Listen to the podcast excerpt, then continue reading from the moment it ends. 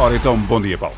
Muito bom dia. Moscou à vista, dia 9. A Argentina está muito perto de seguir para casa e de não conseguir o apuramento para os oitavos de final deste Mundial. Jorge Sampaoli não conseguiu transformar um bom grupo de jogadores com Messi à cabeça numa boa equipa. É a minha opinião. Luís Cristóvão, Messi e Dybala não são compatíveis, é isso?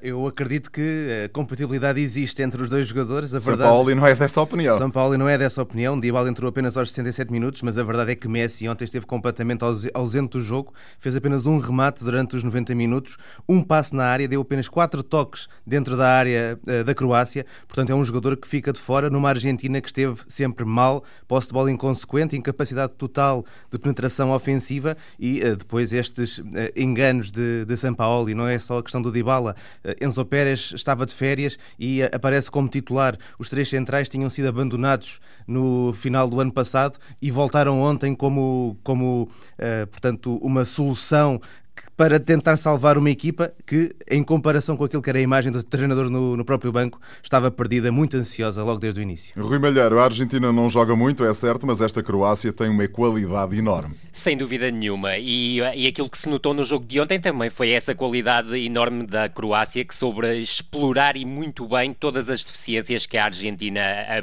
mostrava e que, do meu ponto de vista, se tornaram ainda mais evidentes ao utilizar uma linha defensiva de três unidades contra três avançados, sendo que dois deles Rebic e Perisic, são tremendos no ataque ao espaço. Mas salientar sobretudo na, na Croácia a qualidade do, da dupla de médios interiores. Neste jogo, Brozovic surgiu no meio campo, o que permitiu libertar Modric e Rakitic. Portanto, Exatamente. dois médios interiores de grande qualidade.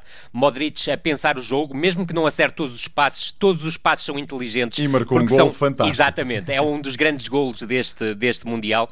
É um, é um jogador com uma capacidade técnica absolutamente superlativa e depois Rakitic, que para além da qualidade que tem no passe, na leitura de jogo, consegue esticar o jogo e surgir em zonas de finalização. Islândia e Nigéria fecham a jornada deste grupo D. Uh, Luís, o que será pior para os argentinos? Imagino que a vitória da Islândia, não é? Sim, é, a Argentina vai sempre chegar com problemas à última jornada. A vitória da Islândia vai permitir que a Islândia e a Croácia empatando passem as duas, portanto, aí eu creio que será mesmo fatal para a Argentina. Rui, vamos lá avançar para a França. Ganhou, está na fase seguinte do Mundial, melhorou a sua prestação com a inclusão de Giroud, mas uh, o Peru, que está fora, deixou outra vez excelentes indicações. Sem dúvida nenhuma. Este, este Mundial é extremamente castigador para uma seleção como o Peru, que apresentou uma ideia de jogo, sempre fiel a essa ideia de jogo, vontade de jogar futebol, um futebol eliante, trocas uh, de, de posse. Faltou e experiência verdade, ao Peru? Faltou experiência, mas sobretudo também parece que faltou uma coisa, que é a capacidade de decisão no momento da finalização. Acho acho que é o, a grande pecha do, do Peru foi essa, a, a, e, e, curiosamente é uma equipa que não cometeu muitos erros defensivos. Mesmo ontem, com as linhas mais altas, o, a França não conseguiu criar eh, dificuldades a, ao Peru em contragolpe, quando era expectável que isso acontecesse, quando tem Mbappé, quando tem Griezmann, quando depois ainda lançou Dembélé. A verdade é que o grande problema foi na definição dos lances. Por isso mesmo, a grande oportunidade do, do, do gol do Peru ontem surge num remate fora da área completamente imprevisto do, do Aquino. A verdade é que quando entrou na área, quer por Guerreiro, quer por Farfã, quer pelos seus médios criativos, Carrilho, Cueva, Edison Flores, faltou sempre a última definição. E esse é a grande, foi a grande pecha do Peru nestes dois jogos. Há esse problema, Luís, e há também o facto de Mbappé, que se tornou no mais jovem jogador de sempre a marcar num campeonato do mundo, 19 anos, 183 dias, é um talento que veio para ficar, claramente. Sim, sem dúvida alguma. Já tínhamos falado no Mbappé como uma das possíveis figuras deste Mundial, está a confirmar isso.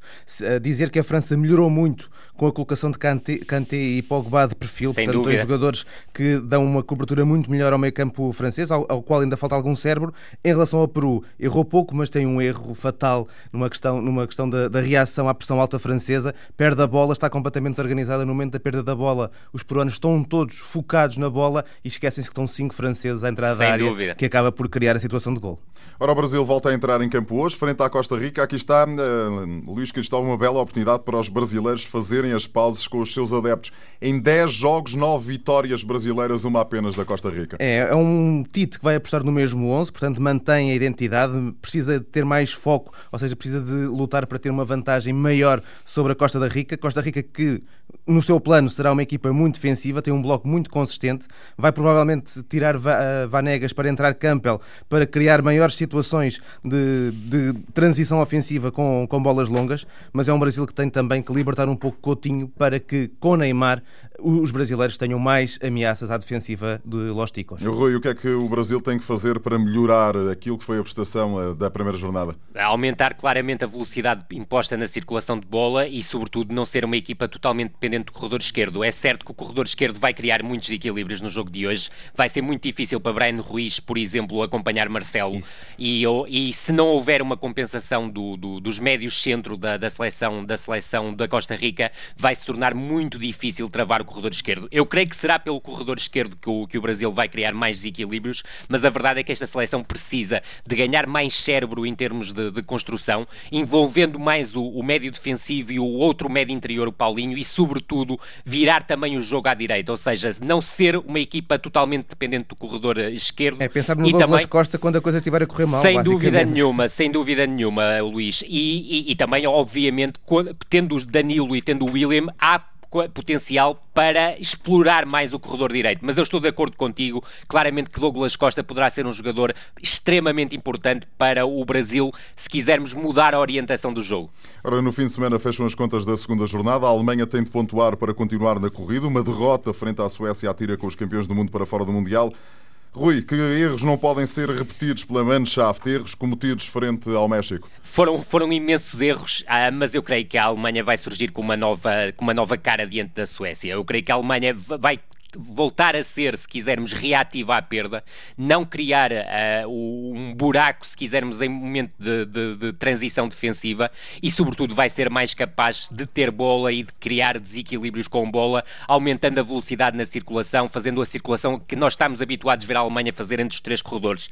Parece-me essencial, é que quer ir a saia da equipa. Eu não gosto muito de apontar individualidades, mas a verdade é que Kedir é um elemento a mais nesta, nesta, nesta seleção alemã e creio que, por exemplo, exemplo, um jogador como Goretzka tem aqui um espaço claro de afirmação e num jogo contra a Suécia, que é uma equipa muito rígida do ponto de vista isso tático, mesmo, que não vai arriscar absolutamente nada, ter um jogador como Goretzka capaz de esticar linhas, capaz de surgir nas entrelinhas, pode ser muito importante num jogo como este. É, a Suécia, creio eu, será a melhor notícia para a Alemanha neste fim de Concordo. semana, porque é uma equipa que vai descer muito o seu bloco e vai ficar expectável, até porque já tem três pontos e, portanto, não tem que arriscar nada nesta partida. Isso vai, vai favorecer os alemães. Também dar uma última nota para o Polónia-Colômbia, vai ser um jogo de vida ou morte mata. entre duas equipas que, à partida, se esperavam que pudessem passar para os oitavos. A Luís Cristóvão Rui Malheiro, Moscou à vista, volta na segunda fase.